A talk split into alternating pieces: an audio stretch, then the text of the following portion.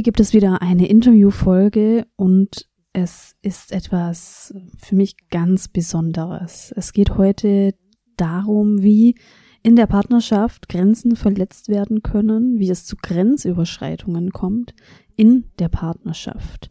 Ich spreche mit Johanna Reis über ihre Erfahrung mit Grenzüberschreitung und noch viel stärker und kraftvoller, wir tauschen uns darüber aus, wie sie den Weg der Vergebung gefunden hat und gegangen ist und was das für sie bedeutet. Ich möchte an der Stelle auch eine kleine Triggerwarnung aussprechen. Wir besprechen auch das Thema körperliche Grenzverletzungen, also sexuelle Grenzüberschreitungen und wenn dich das triggert, dann Finde vielleicht einen Buddy, mit dem du dieses Interview gemeinsam anhören kannst oder überspring diese Folge. Und jetzt hoffe ich, dass dich dieses Interview genauso inspiriert wie mich. Viel Spaß! Hallo und herzlich willkommen zum Podcast Grenzen im Außen und Stärke von innen. Heute hören wir eine Geschichte, die sicherlich viele bewegen wird, ähm, wenn nicht auch ja sogar manche Menschen treffen wird. Bitte beachtet auch die Triggerwarnung, die ich am Anfang im Intro gesprochen habe. Und dennoch glaube ich, dass du als Zuhörerin hier trotz Betroffenheit am Ende auch am Ende auch sagen und spüren kannst, ja, Frauen, wir können auch aus dem Schmerz in die Kraft kommen. Und ich hoffe auch, dass die Botschaft ankommt, Vergebung stiftet auch viel Kraft. Und dazu begrüße ich Johanna Reis. Herzlich willkommen und vielen Dank, dass du hier bei uns im Podcast bist. Hallo, ich freue mich auch über die Möglichkeit. Dankeschön dir. Du hast eine Geschichte, die du mit uns teilen möchtest. Und bevor wir da eintauchen, erst noch die Frage, ähm, wer bist du, wo stehst du gerade in deinem Leben, beruflich, persönlich und was möchtest du uns da mitteilen von dir? Ja, also aktuell würde ich sagen, ich stehe so an dem größten Veränderungspunkt in meinem Leben, den ich je hatte. Das ist eine sehr, sehr spannende Phase. Ich habe mich vor ähm, ja, sieben Monaten habe ich mich entschieden, eine Auszeit zu nehmen, eine berufliche Auszeit. Ich habe vor sehr, vorher sehr, sehr lange gearbeitet im Bereich Stimmtherapie, Atem, Sprech- und Stimmtherapie, war nebenher noch selbstständig als Freiberuflerin, habe Gesangsunterricht gegeben, selber gesungen, war an Theatern als Stimmbildnerin tätig, an, mit verschiedenen Chören habe ich zusammengearbeitet und war maximal überlastet irgendwann von dem ganzen Umfang und auch von dem, ähm, ist eigentlich eine kleine Nebenstory zum Thema, äh, von der Nichtfähigkeit bis dato Nein zu sagen, weil ich immer gesagt habe, ach ja, ich kann das noch machen und das geht auch noch und das kriege ich am Abend noch rein und das am Wochenende. Und das hat mich dann beruflich und auch privat äh, Mitte letzten Jahres wirklich komplett zerschlagen. Also ich habe einen Bandscheibenvorfall bekommen. Es ging, meine Beziehung ging auseinander. Da war einfach sehr, sehr viel Schmerz, sehr, sehr viel Handlungsunfähigkeit, die daraus so gekommen ist, weil ich so überfordert war. Und ähm, dann habe ich diese Auszeit genommen und das war wirklich die beste Entscheidung in meinem ganzen Leben. Also ich konnte die nicht so nutzen wie geplant. Ich wollte wahnsinnig viel reisen. Das ging jetzt durch die aktuelle Situation nicht. Aber ich konnte ein bisschen reisen, was auch schön war. Da bin ich ein, äh, sehr gesegnet gewesen in der letzten Zeit. Aber ähm, hauptsächlich war es deshalb für mich so wichtig, weil ich mich wirklich komplett beruflich selbst orientieren durfte dann. Das habe ich mir das erste Mal erlaubt. Also ich bin raus aus den Festanstellungen, und rein erstmal so in meinen kreativen Prozess und habe gedacht, was will ich eigentlich machen? Also was kann ich eigentlich? Was habe ich alles gelernt? Und das ist wirklich ziemlich viel gewesen in den letzten Jahren. Und wie kann ich das jetzt quasi bündeln, um am Ende jetzt ähm, da zu stehen, wo ich bin? Ich mache mich nämlich gerade selbstständig, habe mein eigenes kleines Ein-Frau-Unternehmen gegründet. Das heißt Art Mental. Und ähm, da geht es darum, dass ich Klienten und Kunden betreue im Bereich Atem- und Stimmzentriertes Mentaltraining, also Persönlichkeitsentwicklung kombiniert über Atmung, Körper und Stimmtools, die ich da so lehre. Genau. Und das war jetzt der Prozess in den letzten sieben Monaten. Ja. Oh wow, also da bringst du ja richtig viel mit. Da denke ich gerade, ich müsste dich vielleicht fünfmal als Experte noch einladen im Podcast zum Thema Atmen und sich zentrieren, zum Thema ähm, Nein sagen, wenn man beruflich äh, so überfordert, ja, oder in der, ja, nennen wir es Überforderung oder wenn wir, wenn wir selber unsere Grenzen nicht einschätzen können oder unsere Grenzen überschritten werden beruflich. Und heute wollen wir nochmal einen anderen Aspekt beleuchten, so darüber hinaus, über die Kraft der Vergebung sprechen. Und, und Vergebung hat für dich ja auch eine ganz besondere Bedeutung. Magst du uns da mal mitnehmen? Ja, absolut. Also ich habe mich mit dem Vergebungsthema sehr, sehr viel schon beschäftigt, auch über viele Jahre hinweg. Ähm, das resultiert ein bisschen aus meiner Kindheitsgeschichte sicherlich auch heraus, wo einfach ein paar Sachen waren, wo ich denke, die waren aufzuarbeiten. Und dann aber auch ähm, aus einer ganz bestimmten Situation, die mir begegnet ist, kurz nach meinem Studium. Ich habe ähm, da eine Partnerschaft gehabt mit, mit einem Mann. Und ähm, in dieser Partnerschaft ist einfach sehr, sehr viel sehr Schmerzvolles für mich passiert, so um es erstmal ganz allgemein zu halten.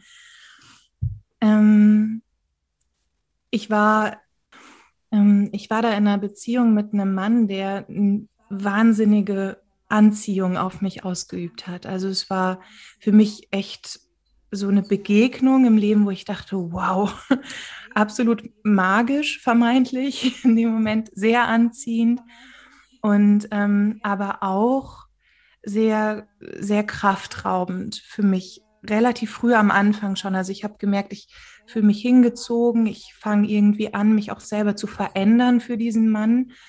Ähm, er wiederum hat es, glaube ich, sehr schnell erkannt und gemerkt und konnte sich dann an mir tatsächlich, so war es, äh, auch vollkommen ausleben in seiner, wie ich heute vermute, wahrscheinlich auch ähm, ja, ich würde schon sagen, narzisstischen ähm, Veranlagungen oder vielleicht sogar, ich weiß gar nicht, ob man das diagnostiziert, aber ich würde es jetzt mal narzisstische Veranlagung nennen. Und es ging dann, fing erstmal relativ dezent an mit so ein bisschen Körperbild verändern und auch man könnte ja mal hier und da drauf achten.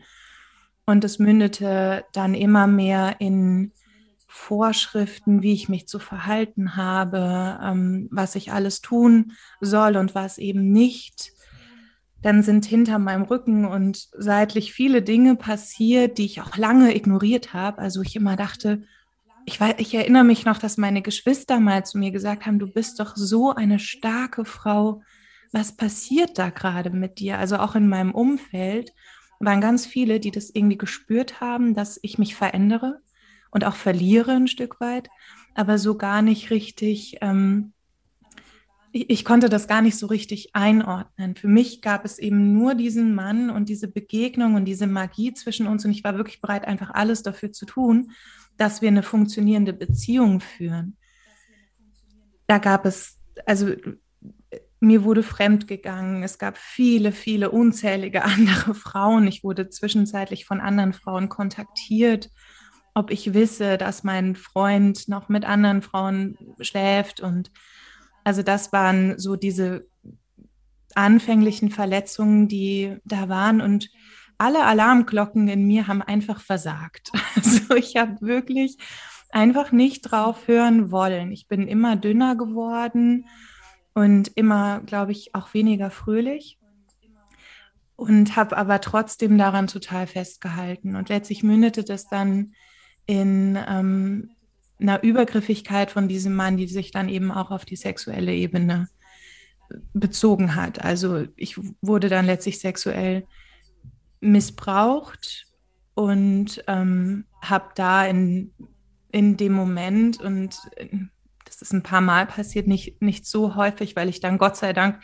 irgendwann den Absprung geschafft habe. Aber ähm, ja, habe in dieser, in dieser Missbrauchserfahrung erstmal total festgehangen. Also ich habe das erste Mal gar nicht als Missbrauch wahrgenommen, was sehr erstaunlich ist so im Nachklang. Also es sind einige Jahre jetzt vergangen. Rückblickend ist mir das völlig klar. In der damaligen Situation war es das überhaupt nicht. Und ähm, ja, letztlich war es dann einfach die Entwicklung raus aus dieser Beziehung und erstmal wieder der Versuch, ein normales Leben weiterzuführen. Und innerhalb im, oder im Zuge dessen kam natürlich das Thema Vergebung für mich ganz präsent plötzlich in mein Leben, weil ich musste ja anfangen, mit dieser Erfahrung und mit diesem Erlebnis umzugehen. Ja. Mhm. ja. Okay, erstmal vielen Dank für deine Ehrlichkeit und dass du das auch teilst mit uns. Also was du ja, beschrieben hast und so sind wir auch in Kontakt gekommen, ist ähm, also in meinen Worten kam das jetzt so an, eine Partnerschaft, in der ganz, ganz viele Grenzen überschritten worden sind. Also vom, ähm, von Vorschriften, also das ist ja so die Grenze der Autonomie und die, die Grenze der, ähm, auch dein, dein Körperbild sozusagen auch anzupassen oder zu verändern. Ähm, also viele Sequenzen der Grenzüberschreitungen bis hin sogar dann zu vielleicht einer finalen Grenze, die, die Grenze deiner, deiner, deiner eigenen sexuellen Selbstbestimmung. So, okay, also das, ähm, wie lang ging das ungefähr, diese Beziehung, diese Partnerschaft? Also insgesamt ging die Beziehung circa ein Dreivierteljahr, also nicht sehr lange. Ähm, und dass das so übergriffig wurde, fing aber sehr, sehr früh an. Also erst so mit ganz kleinen Andeutungen, die, also ich würde das eher so als psychischen Missbrauch auch teilweise bezeichnen, und der dann letztlich im körperlichen, ja, mündete. Mhm. So muss man sagen. Genau. Mhm. Ist es okay, wenn wir da noch ein bisschen weiter darüber sprechen? Ähm, okay, danke schön. Denn ich glaube, ähm, diese Art von Konstellation, diese, diese, diese Art von Beziehung und Grenzüberschreitung in der Partnerschaft. Ich glaube, dass das tatsächlich häufiger ein Thema ist in unterschiedlichen Ausprägungen, wie wir es wahrscheinlich ahnen. Und ich glaube, ähm, da, da würde mich auch deine Einschätzung interessieren. Ich glaube ganz oft, ähm, das passiert einfach, dass man da so reinrutscht. Das passiert, dass wir da einem Mann begegnen, der uns vielleicht gerade an irgendeinem Kern auch ähm, genau da berührt, wo, wo es sich erstmal gut anfühlt und dass sich dann dieses Machtgleichgewicht ganz schnell auch, auch zu Ungunsten verändern kann. Wie, wie war das für dich? War das irgendwie absehbar, dass, äh, dass du in diese Partnerschaft hineingerätst oder war das komplett, ähm, also hättest du das erwartet, dass du in so einer Partnerschaft landest? Gar nicht. Also ich bin bis dato ähm, mit, mit ein paar kleinen Umwegen, würde ich sagen, eine sehr, sehr selbstbestimmte und sehr, sehr selbstbewusste Frau gewesen. Ich habe zwei große Brüder, die sind äh, mit meine besten Freunde und die haben mich, ich bin auch groß geworden in, in einer, äh, in, in einem Umfeld, wo ich immer meine Meinung sagen durfte, wo ich immer als starke Persönlichkeit gewertschätzt wurde. Und ich hatte, ich glaube, auch niemand in meinem Außen hätte jemals gedacht, dass ich in so eine Situation kommen könnte und ich selbst auch nicht. Mhm. Im Gegenteil, ich glaube, eher war es in meinen jetzt jugendlicheren Beziehungen, ähm, also das war, das passierte in den Anfängen meiner 20er Jahre quasi. Und in den Beziehungen oder ja, Beziehungen, die ich davor hatte, war das so, dass ich glaube ich eher immer so ein bisschen der fordernde Part auch in der Beziehung war. Also mich da auch sehr ausgelebt habe und auch sehr selbstbewusst immer für, für das eingestanden bin, was ich gebraucht habe und so. Also für mich war das weder absehbar noch wahrnehmbar in dem Moment. Ich habe mhm. das in dem Moment tatsächlich überhaupt nicht wahrgenommen. Ich habe gedacht, dass alles, was ich da tue und was er auch von mir will, letztlich erstmal dazu führt, dass ich auch ein besserer Mensch werde. Mhm. Also ich, ich dachte mal, das ist zu meinem Guten, was da gerade passiert. Ich entwickle mich weiter. Also es war eine ganz neue Ebene der Beziehung. Und ja, also ich, ich würde es wirklich reingeschlittert nennen und irgendwann nicht mehr in der Lage, ich war irgendwann nicht mehr in der Lage, die Reißleine zu ziehen. Ja, das ist Selbst. wirklich sehr ähm, außerordentlich, wie du das beschreibst. Also, dass du in den vorigen Partnerschaften das so nicht kanntest. Im Gegenteil, du hast gesagt, du warst eher der Part, der, der fordert. Du hast dich so beschrieben wie eine, eine selbstbewusste Frau. Und ähm, dennoch kann es irgendwie dazu kommen, dass in einer Konstellation in der Partnerschaft diese Form der, diese Formen der Grenzüberschreitung stattfinden. Und vielleicht auch, könnte jetzt auch eine Vermutung sein, vielleicht auch, weil du davor so selbstbewusst warst, hast du es vielleicht nicht so gesehen, denn vielleicht, also wir wollen ja auch ganz oft noch so unbewusst ein Selbstbild aufrechterhalten. Und da, da, das klingt so, als ob er dich, ob dieser, als ob dieser Mann dich genau da an, an, an den richtigen Punkten irgendwie ja, ge getroffen hat, berührt hat. Ja. Oder vielleicht so wie, es gibt dieses Bild vom, vom Frosch, wenn der Frosch im Wasser ist, dann ähm, dreht man langsam immer wieder ein bisschen ein paar Grad wärmer, bis der Frosch stirbt. Wohingegen, wenn man den Frosch in warmes Wasser schmeißt, dann wehrt er sich, dann springt der rum. Aber wenn man den Frosch langsam kocht, immer wieder höher, höher, höher, dann merkt er es nicht und dann, ähm, dann stirbt er. Ja, das war auch, also was ich sehr spannend so rückblickend finde, weil ich mich natürlich irgendwann mal, als ich Abstand gewonnen hatte, dazu gefragt habe, warum ich, wie, wie konnte ich da reingeraten? Und auch, das darf ich jetzt mittlerweile aussprechen, das erlaube ich mir, warum habe ich nicht einfach Nein gesagt? Mhm. Warum habe ich nicht einfach gesagt, stopp bis hierhin und nicht weiter?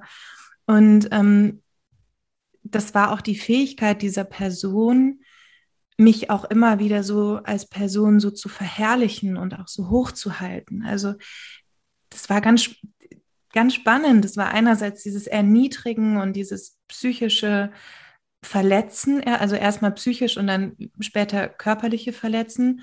Und auf der anderen Seite aber eine absolute Verherrlichung meiner Person, was ich für eine wundervolle und tolle Frau bin und noch nie vorher erlebt und überhaupt und so liebevoll. Und also da, und das hat mich irgendwie immer wieder so rausgebracht gefühlt.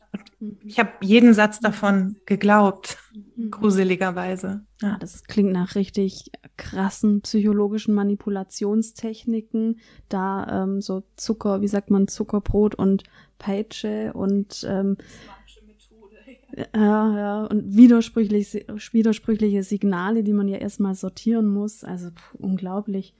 Ähm, wie, wie, kannst du noch kurz beschreiben, wie du da rausgekommen bist, wie du für dich selbst erkannt hast, jetzt sind es wirklich massive Grenzüberschreitungen, die, die so an die Substanz auch gehen und wann hast du für dich auch gesehen, so nicht, so möchte ich das nicht?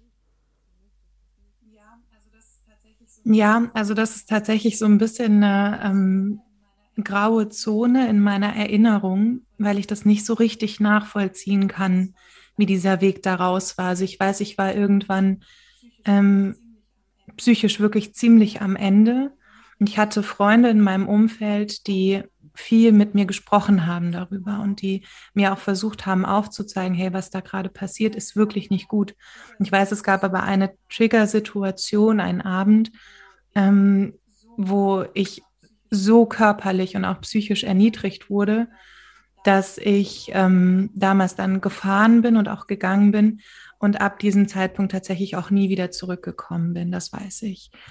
Ähm, die war, also diese Situation war Gott sei Dank dann auch durch so ein bisschen räumlichen Abstand begleitet. Also ich bin dann weggefahren, war dann eine Weile weg und ähm, habe das dann versucht, ähm, mir, also ich habe dann schon irgendwann gemerkt, okay, das ist jetzt wirklich nicht mehr gut, was da passiert. Also ganz klar überwiegten irgendwann diese Phasen der Verzweiflung, der Verletzung, der Scham auch. Ganz viel Scham war da dabei.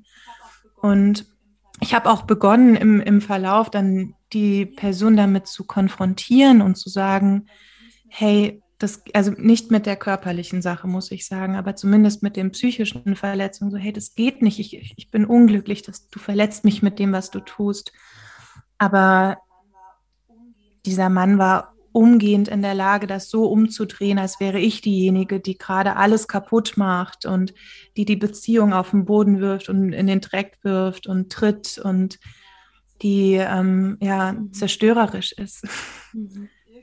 Das war das. Und irgendwann war es dann, war dann wohl doch offensichtlich ein Punkt und ich glaube ein starkes freundschaftliches Umfeld und räumliche Entfernung, die dann da für so einen ganz weichen Cut gesorgt haben. Also auch nicht so, ich gehe jetzt und komme nie wieder, mhm.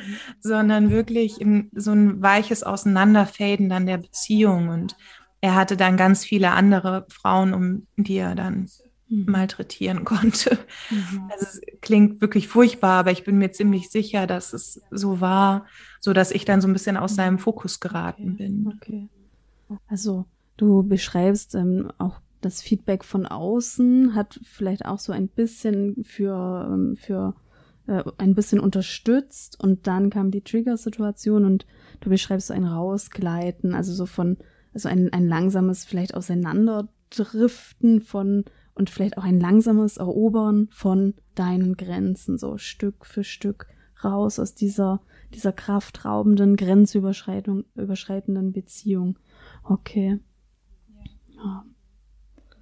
Vielen Dank für die Schilderung. Und jetzt, um da wieder in, in das, ja, um zu schauen, also Licht und Schatten, mal die, die Lichtseite. Jetzt haben wir gesagt, Vergebung war für dich ein ganz, ist für dich ein ganz wichtiges Element gewesen. Es ist vielleicht immer noch Vergebung für den Verarbeitungsprozess. Ähm, kannst du uns da in deinen Vergebungsprozess mitnehmen, nachdem du dich da gelöst hast aus dieser Beziehung? Ja, also ich muss vielleicht zur Erklärung sagen, dass ich tatsächlich nie wirklich wütend war.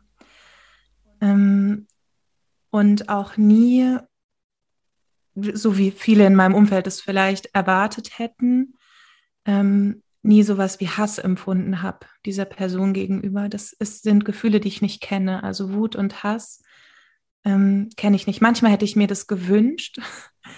Also ich hatte wirklich Tage, wo ich, ich weiß noch, in meinem Zimmer saß und dachte, ich würde so gerne mal einfach brüllen und das, aber es, das war nicht da. Und ich habe das lange auch erforscht und bin da viel auch ähm, über, über psychotherapeutische und auch spirituelle Auseinandersetzungen rangegangen. Aber dieses Gefühl Wut und Hass, diese Gefühle gab es nicht. Ähm, deshalb war dieser Aspekt der Vergebung einer, der sehr spät erst in dem Aufarbeitungsprozess kam, weil ich bin da raus gewesen. Ich habe dann, ich war auch Gott sei Dank, also das ist wirklich etwas, wofür ich mein Leben lang immer dankbar sein werde, ähm, in der Lage, wieder Beziehungen einzugehen und auch zu lieben. Also ich habe überhaupt keinen Impact auf meine Fähigkeit, andere Menschen zu lieben gehabt durch diesen Missbrauch. Das ist wahrscheinlich das größte Geschenk, ähm, das man haben kann, weil ich kann mir gut vorstellen, andere Menschen, die sowas erleben oder erfahren in ähnlicher Form, ähm, verlieren vermeintlich, und ich sage ganz bewusst vermeintlich, die Fähigkeit, sich ähm, wieder lieben zu lassen oder auch zu lieben.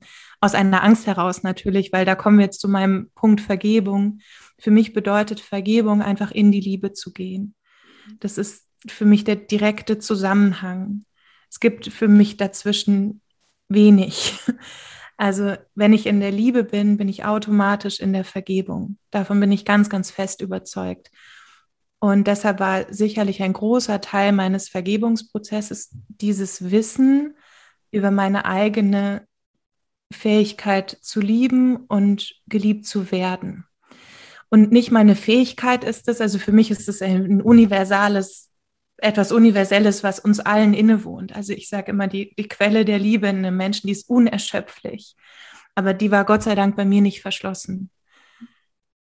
Und deshalb ähm, konnte ich dieses Thema der Vergebung relativ lange unbewusst so mitlaufen lassen, ohne das so wirklich zu benennen. Und das kam jetzt aber in den letzten, ja, so im letzten Jahr eigentlich erst so richtig nochmal frontal auf mich zu, weil ich mich damit ähm, auf erstmal spirituelle Art und Weise auseinandergesetzt habe und dann gespürt habe, es ist ein Unterschied, ob ich in meinem Kopf sage, ich bin okay mit dieser Person.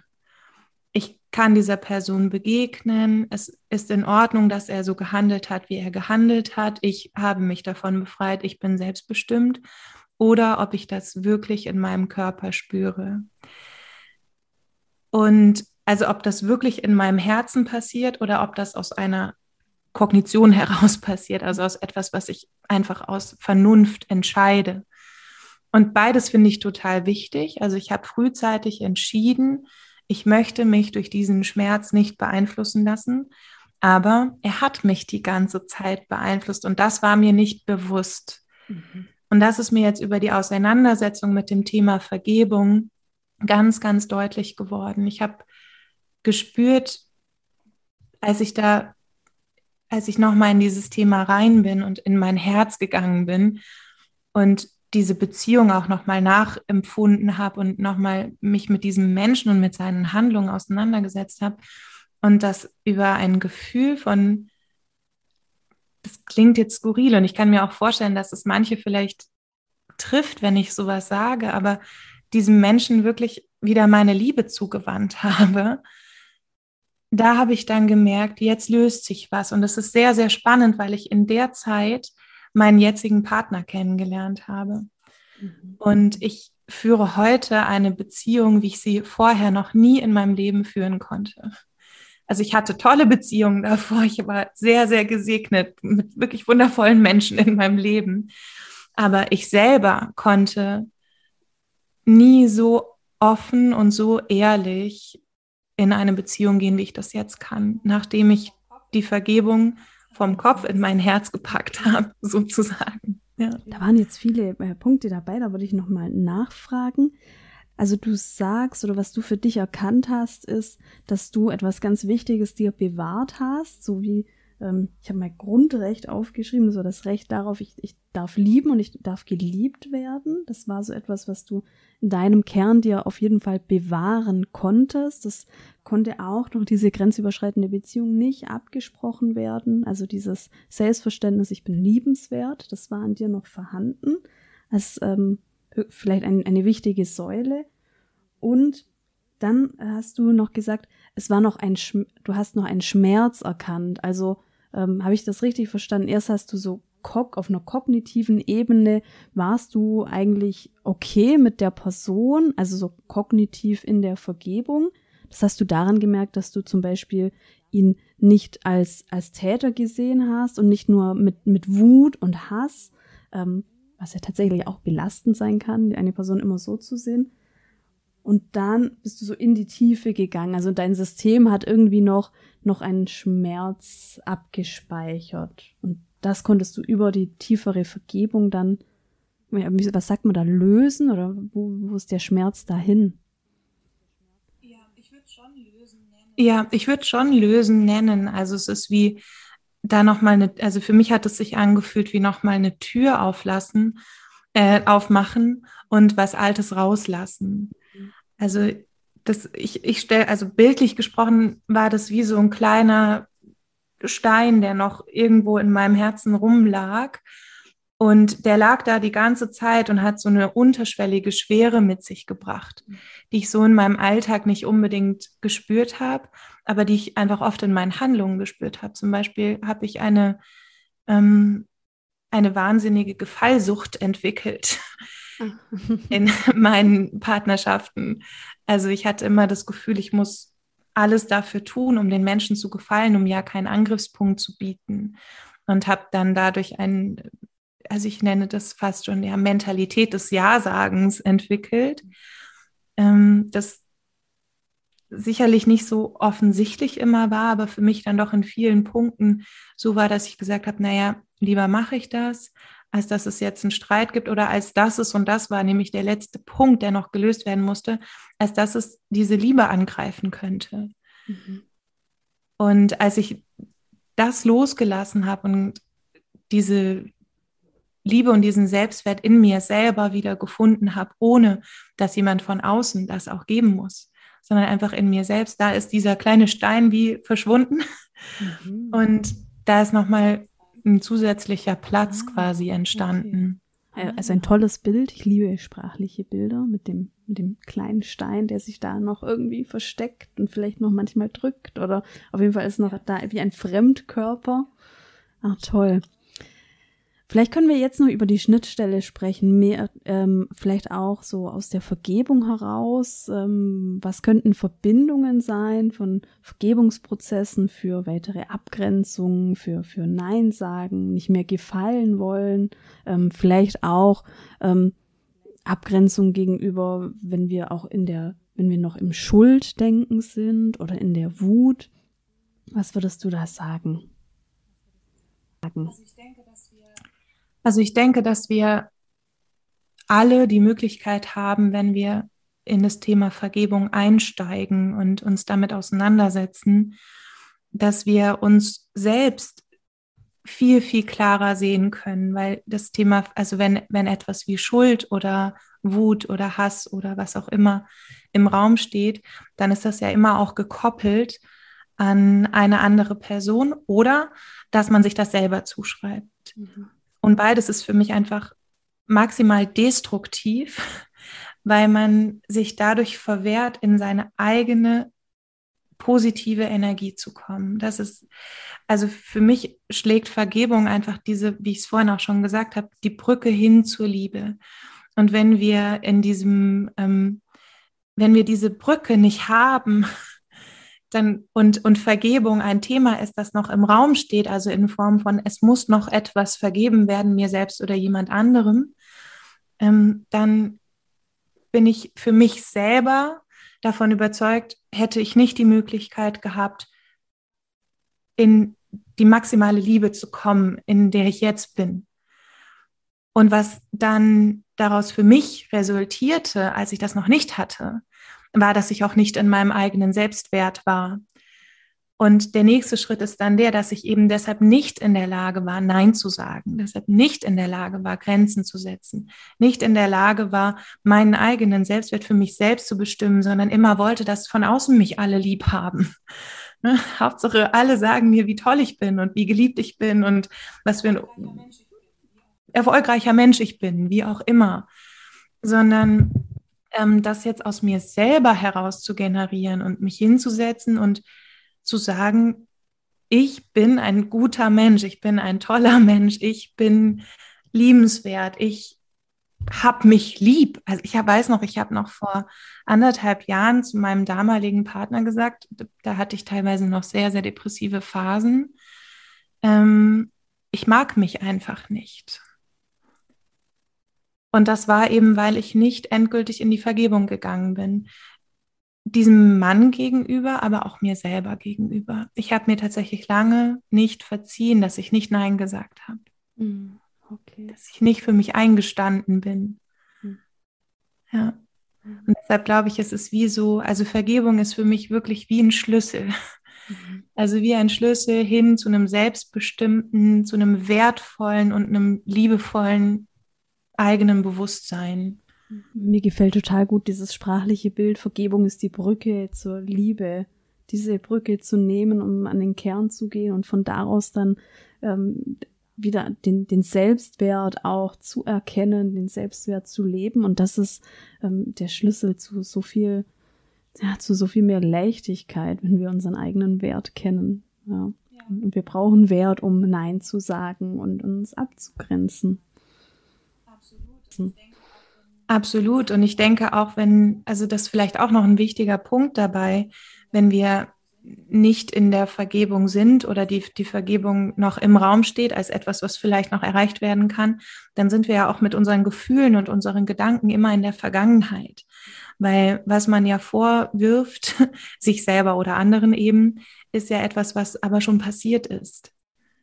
So, ich möchte jetzt nicht sagen, dass jeder sich jetzt einfach hinsetzen kann und sagen kann, ich denke jetzt nicht mehr an die Vergangenheit und ich gehe jetzt frontal in die Liebe. Also ich weiß, dass das so nicht funktioniert und dass wir natürlich auch Anteile aus unserer Vergangenheit mitnehmen und in uns tragen.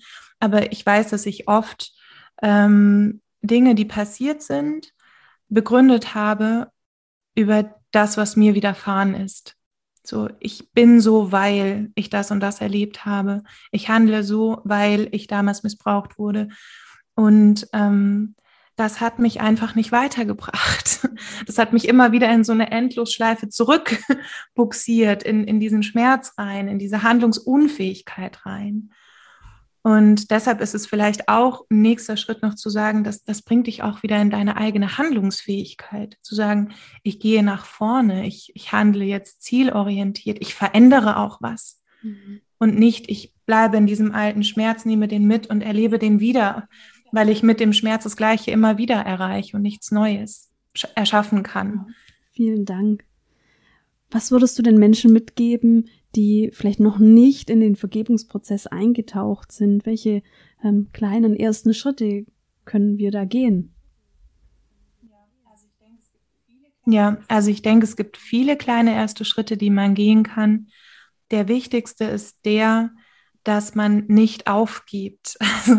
Das klingt jetzt sehr pathetisch, aber was ich für mich gelernt habe, ist, ich muss mich diesem Schmerz nicht hingeben. Ich muss mich meinem Schmerz nicht unterordnen und ich muss mich nicht durch Dinge, die andere Menschen mir angetan haben, langfristig und für immer verletzen lassen. Ich habe jeden Tag die Entscheidung zu sagen, es darf besser werden. Mhm. Es, ich darf wieder zu mir selber finden. Ich darf handlungsfähig werden. Ich darf lieben. Und das ist etwas, das sind diese kleinen Schritte, dass man jeden Tag sagt, ich gucke dahin und auch, ich finde auch oft dieses Jahr, das ist jetzt lange her und gut ist, ne, und es ist vergessen. Solche, man vergisst sowas nicht. Also aus eigener Erfahrung weiß ich, ich werde das nie vergessen. Aber solange da noch ein Restschmerz ist, dann ist es immer wieder wert, dass man da hinguckt und ganz bewusst in die Liebe geht und in seine Entscheidungsfähigkeit. Und es ist für mich so, wie die Erinnerung und der Schmerz kommt und jetzt habe ich aber die Wahl. Gehe ich jetzt zurück in meine alten Verhaltensmuster oder erkenne ich das und gehe aber jetzt den neuen Weg, den ich gewählt habe? Und das ist auch ein Stück weit Vergebung, denke ich, zu sagen, ich gehe den neuen Weg, ich mache es anders. Deshalb ist ja, schaut hin, hört hin, hört gut auf euch. Und bei mir waren es auch ganz, ganz viel Körpersignale. Also mein Körper hat diesen Schmerz mit sich rumgetragen bis vor sieben Monaten. Jeden Tag. Und der hat sich da durchgebohrt die ganze Zeit. Und ich habe diese Körpersignale ganz, ganz, in ganz vielen Phasen in meinem Leben absolut missachtet. Und also hört hin, hört auf euren Körper, hört auf das, was da passiert und vertraut darauf, dass ihr selber jeden Tag neu entscheiden könnt. Das ist, glaube ich, das Wichtigste für mich jetzt gewesen. Vielen Dank dafür. Sehr gerne. Wo können ähm, dich denn Menschen finden, die dir vielleicht einfach jetzt ähm, folgen wollen oder die dich was fragen wollen oder die Interesse haben an deinem aktuellen Angebot? Ja, also ich habe eine Homepage www.admental.de. Du verlinkst es, glaube ich, auch. Genau drunter noch, genau unter dem Podcast. Da kann man ähm, erstmal mein Programmangebot nachlesen. Man findet mich aber auch auf Facebook unter der Seite Admental oder unter meinem Namen Johanna Reis. Und auch auf Instagram kann man mich finden unter admental-johanna Reis. Genau, das sind so die drei Plattformen Und aktuell. Alles natürlich in die Show Notes. Liebe Johanna, Vielen Dank, dass du deine Geschichte geteilt hast. Danke für tatsächlich Licht und Schatten, also die, die, den, den Schatten dieser doch schmerzvollen Geschichte und dass du aber auch so viel Licht gleichzeitig bringst und ausstrahlst, indem du so authentisch und ja, einfach magisch über die Vergebung gesprochen hast, über die Vergebung als Brücke zur Liebe. Vielen Dank, dass du Gast warst. Von ganzem Herzen gerne.